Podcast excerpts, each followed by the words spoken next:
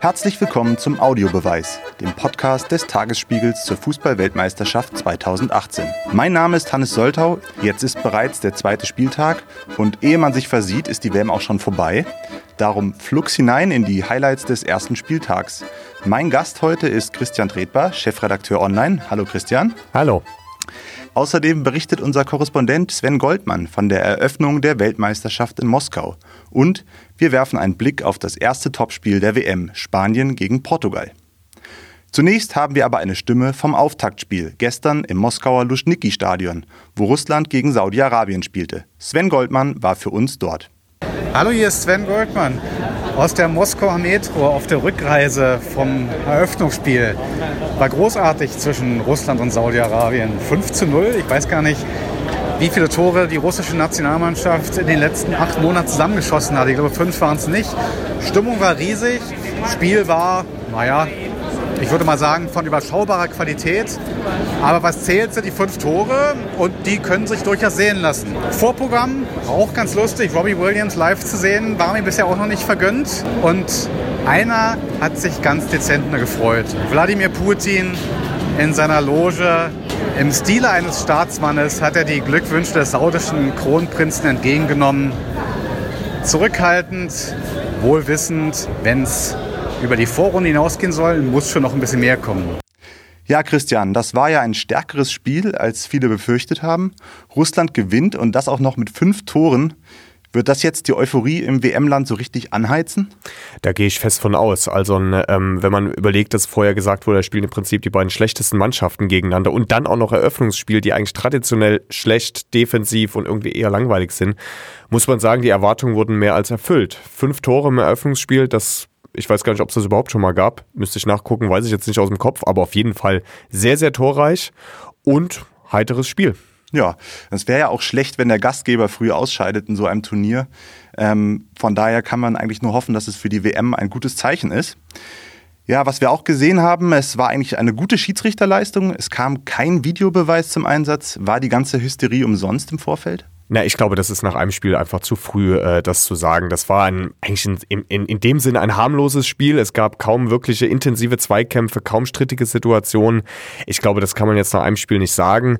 Insgesamt muss man sagen, ich glaube, es ist wirklich gut, dass Russland auch so deutlich gewonnen hat. Das kann für die Stimmung vor Ort nur gut sein, wenn man dem glaubt, was äh, man so hört und liest vor Ort, auch was unsere Kollegen vor Ort berichten, ist die Stimmung schon gut. Und ähm, insofern ist es nur gut, wenn der Gastgeber äh, wirklich fulminant ins Turnier Turnier startet.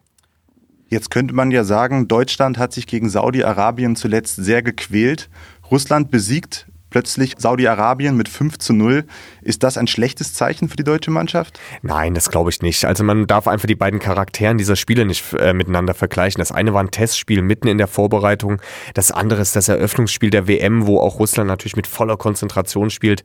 Also ich glaube, wenn wir an deren Stelle gewesen wären äh, beim Eröffnungsspiel, Vielleicht hätten wir nur drei Tore geschossen, ich weiß es nicht, aber ich glaube, es wäre ein ganz anderes Auftreten der deutschen Mannschaft. Und ich gehe fest davon aus, ähm, dass es vielleicht ein bisschen schwierigerer Start ins Turnier wird. Es wird ein bisschen holpriger, vielleicht nicht mit der Euphorie, wie das 2014 war. War auch ein hoher Auftaktsieg gegen Portugal 4-1. Damit rechne ich jetzt am Sonntag nicht unbedingt. Man weiß es nicht, aber ich glaube, es wird ein etwas zäherer Start, was aber nicht heißt, dass es unbedingt eine unerfolgreiche WM werden muss. Mhm. Ja, heute geht es ja weiter mit drei Spielen gleich, äh, darunter Spanien gegen Portugal. Und Sven Goldmann hat uns aus Russland eine kleine Einschätzung dazu geschickt. Ich melde mich von der Fußball-WM aus Moskau, leider verdammt weit weg von Sochi.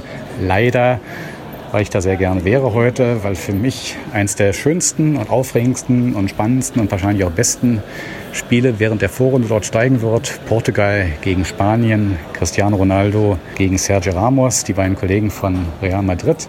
Das erste Spiel der beiden seit dem Champions League-Finale vor ein paar Wochen in Kiew gegen den FC Liverpool. Wir erinnern uns, Ramos hat damals in einer doch sehr unglücklichen Situation Liverpools Stürmer Mohamed Salah verletzt, auch um Cristiano Ronaldo gab es Irritationen, dem er sich nicht so wertgeschätzt fühlte. Hat er verlauten lassen, was für eine schöne Zeit das doch in Madrid gewesen wäre, woraus man durchaus schließen könnte, dass diese schöne Zeit jetzt vorbeigehen könnte. Geht sie wohl nicht. Ronaldo wird in Madrid bleiben, Ramos natürlich auch. Bei den Spaniern gibt es ein wenig Ärger, was heißt ein wenig, ganz viel Ärger sogar, nachdem der Trainer Julian Lopetegui seinen Platz sehr kurzfristig räumen musste, weil er nämlich zu Real Madrid geht und das sein Verbandspräsidium nicht hat wissen lassen. Sehr seltsam. Muss ich einfach nur mal vorstellen, dass Jogi Löw beschließt, nach dieser Saison eventuell beim FC Barcelona zu arbeiten und das DFB-Präsidium dann der Meinung ist, naja, dann soll er jetzt mal gehen. Ist alles nicht so. Wir werden sehen, wie die Spanier damit umgehen. Erfahrener Mann sitzt auf der Bank, Fernando Hierro, der auch früher bei Real gespielt hat, jetzt dort technischer Direktor beim Verband ist. Mein Tipp, Portugal wird gewinnen und Cristiano schießt das Tor. Nehmen Sie mich beim Wort. Bis dann. Tschüss. Ja, Christian, wir haben es gehört.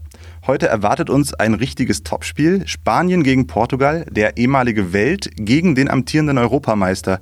Wen schätzt du denn stärker ein? Also ich rechne eher mit den Spaniern. Nach wie vor muss man sagen, nach all den Querelen, die das Team jetzt äh, durchmachen musste mit spontanem Trainerwechsel und so weiter. Ich glaube, ich halte die Spanier einfach für reifer und für ausgebuffter und ich glaube, die Spanier sind in der Lage, die auch sehr defensiv starken Portugiesen ja letztlich dann doch auch zu überspielen. Ich rechne also trotz Trainerquerelen eher damit, dass die Spanier einen Tacken stärker sind und äh, einen Tacken, ja, einfach spielerisch einfach stärker. Aber man weiß es nicht. Es ist für beide auch das Eröffnungsspiel. Beide werden erstmal gucken, wo steht man eigentlich im Turnier, wie ist man da. Das ist eigentlich eher ein Zeitpunkt für eine defensiv starke Mannschaft, wie es die Portugiesen sind. Ich glaube aber, die Spanier wollen beweisen, jetzt erst recht. Also nach all diesem Hin und Her glaube ich, äh, also mindestens Sergio Ramos wird sehr heiß sein, glaube ich. Spannend wird das allemal. Vielen Dank an Christian Tretbar, Chefredakteur online beim Tagesspiegel. Er war unser heutiger Gast. Das war der Audiobeweis, der Podcast des Tagesspiegels zur Fußball-Weltmeisterschaft. Alle weiteren Folgen von Audiobeweis finden Sie auf tagesspiegel.de oder auf Spotify und iTunes. Mein Name ist Hannes Soltau. Ich bedanke mich für Ihre Aufmerksamkeit und freue mich, wenn Sie wieder zuhören.